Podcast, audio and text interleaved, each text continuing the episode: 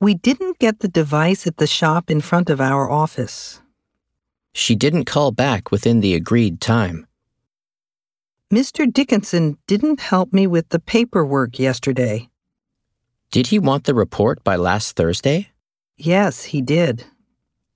When did her e bike battery stop working? Three days ago. I didn't send this offer to our client. Our company didn't make a profit last quarter. Did UE Corporation launch a new product this year? No, they didn't. Where did Utami write this advertisement? At her office.